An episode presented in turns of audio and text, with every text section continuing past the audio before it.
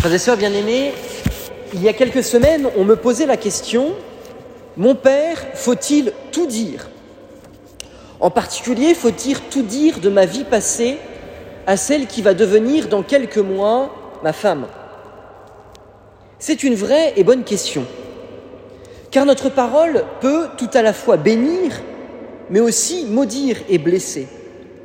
Dans notre monde médiatique, une parole bien placée ou mal placée peut tuer quelqu'un médiatiquement en un instant. On le sent bien dans la guerre qui se déroule actuellement en Ukraine, que le terrain des déclarations et de l'information semble aussi important que celui des militaires.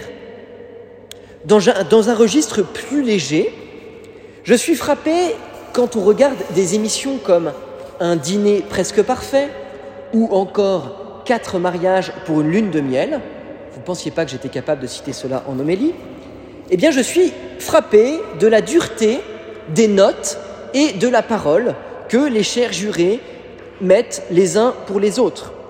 Souvent, les participants semblent incapables de reconnaître la bonté de ce qu'ont fait les autres. Et donc parfois, au nom de la vérité, les paroles se transforment peu à peu en un flot de critiques et de remarques blessantes sans ménagement. Si la parole de Dieu est elle aussi parfois tranchante, la parole humaine peut quant à elle être blessante. En ce dimanche, le Seigneur nous donne un petit examen de conscience à vivre. Ce qui sort de la bouche, c'est ce qui déborde du cœur. Il nous faut donc réfléchir à la suite de l'évangile de dimanche dernier, qui nous appelait à la miséricorde, sur le sens et l'opportunité de nos paroles, qu'elles soient orales ou qu'elles soient de nos jours par message ou par réseaux sociaux interposés. Ce dimanche, Jésus dénonce donc un fléau qui nous touche tous, et je m'inclus dedans, de près ou de loin, j'ai nommé la médisance. Nous passons beaucoup, beaucoup, beaucoup trop de temps à dire du mal des autres. Quand nous étions enfants, au collège ou au lycée, et je crois que ça continue même dans les études supérieures, eh bien, nous étions des professionnels de la critique du prof. Trop nul le prof. Hein. Tu as vu ce qu'il a dit? Et dès qu'il faisait une petite erreur, dans son dos, à la cantine ou ailleurs, nous n'hésitions pas à répondre largement par la langue la petite erreur qu'il avait pu faire. En grandissant, hélas, les choses ne se sont pas arrangées. Ainsi, à la machine à café au bureau, tu as vu le mail du patron? De toute façon, ce n'est qu'un homme aigri qui ne mérite pas sa place ici. Et puis, la semaine dernière, je te le dis, moi je l'ai vu faire ceci et ne pas faire cela. Et au bar, le soir, avec les amis, on passe plusieurs dizaines de minutes à nous répandre en critique sur telle politique, sur telle personne de mon bureau, quand ce n'est pas directement à la sortie de la messe dominicale, avec des phrases du style tu as vu le sermon du prêtre? 11 minutes 32. C'est beaucoup trop long. Au-delà de 7 minutes, on ne peut plus écouter. Et puis les chants, franchement, je ne les connaissais pas. Moi j'ai remarqué une chose, c'est que quand les gens veulent faire une remarque méchante, en tout cas avec moi, ils commencent toujours par la, la chose suivante. Mon père, je vais être franc avec vous. Ça, ça veut dire, je l'ai expérimenté plusieurs fois, vous allez vous en prendre plein la figure. Euh, j'ai déjà remarqué, hein, je ne sais pas si tout le monde fait comme ça, mais en tout cas, je l'ai eu plusieurs fois. C'est étonnant, hein c'est rarement pour dire Mon père, c'était formidable ce que vous avez fait. Parfois, sous prétexte de franchise, c'est juste de la médisance et des critiques incessantes. Le pape lui-même dénonce ce fléau. Il nous dit, quand il évoque l'arrivée d'une nouvelle personne au sein d'un groupe, le premier jour, les gens parlent bien d'elle. Le deuxième, pas si bien. Et à partir du troisième, des ragots et des médisances commencent à se répandre et finissent par la détruire. On pourrait continuer la liste longtemps, tellement cette attitude de critique incessante de la société, de l'Église ou de nos frères est un fléau répandu parmi nous. Le pape nous dit aussi, combien de fois nos communautés et même nos familles ne sont-elles pas devenues un enfer dans lesquels nous tuons nos frères avec des mots? Mais a-t-on vraiment écouté l'évangile d'aujourd'hui? Qu'as-tu à regarder la paille dans l'œil de ton voisin alors que la poutre qui est dans ton œil à toi, tu ne la remarques pas? Autrement dit, arrête de te préoccuper sans cesse de l'état de sainteté de ton voisin. Occupe-toi un peu de tes oignons. Ragot, cancan, bavardage, voilà l'ennemi. Pour comprendre pourquoi ces paroles en l'air sont une véritable calamité, j'aimerais vous raconter une petite parabole qui se passe au XVIe siècle. On la doit à un grand saint, Saint Philippe Néri. C'est un saint que j'aime beaucoup parce qu'il avait beaucoup d'humour et qu'il était très moderne pour son époque.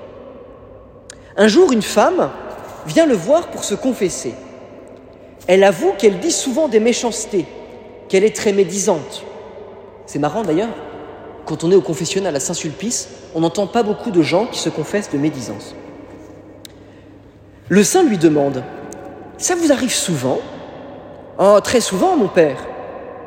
Comprenant alors que la femme avait besoin de comprendre la gravité de sa faute et les conséquences désastreuses de ses actions légères, le saint lui dit Pour votre pénitence, madame, voici ce que vous ferez. Vous irez au marché voisin, vous achèterez une plume, une poule récemment tuée et couverte encore de toutes ses plumes.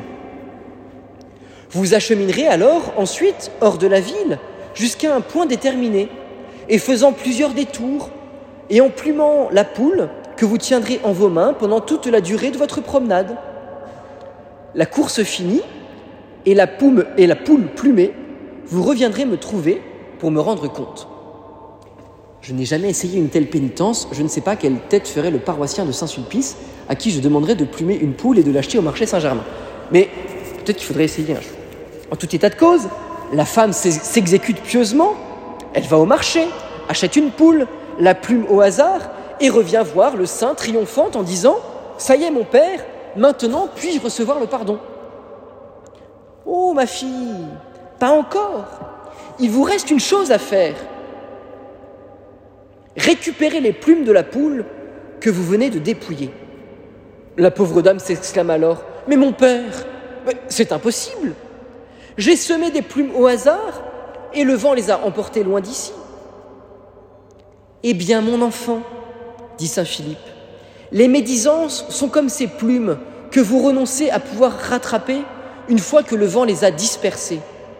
Vos paroles funestes sont allées dans toutes les directions. Rattrapez-les maintenant si vous le pouvez. Voyez, chers amis, en ce dimanche, il nous faut demander sur notre langue la puissance de la résurrection dont Saint Paul parlait. Ô mort, où est ta victoire? Car dans tout cela, il y a bien une bonne nouvelle. Le Christ est vainqueur par la croix. Les puissances de la mort peuvent bien agir en ce monde. Notre vie et notre langue, notre parole, sont appelées à être touchées par la puissance de la résurrection, à être transformées en profondeur par le Christ ressuscité. Rendons grâce à Dieu qui nous donne la victoire par le Seigneur Jésus-Christ, y compris dans notre combat spirituel contre la médisance. Mais comme dit saint Thomas d'Aquin, la grâce perfectionne la nature selon le mode de la nature, il est bon pour nous de nous entraîner un peu.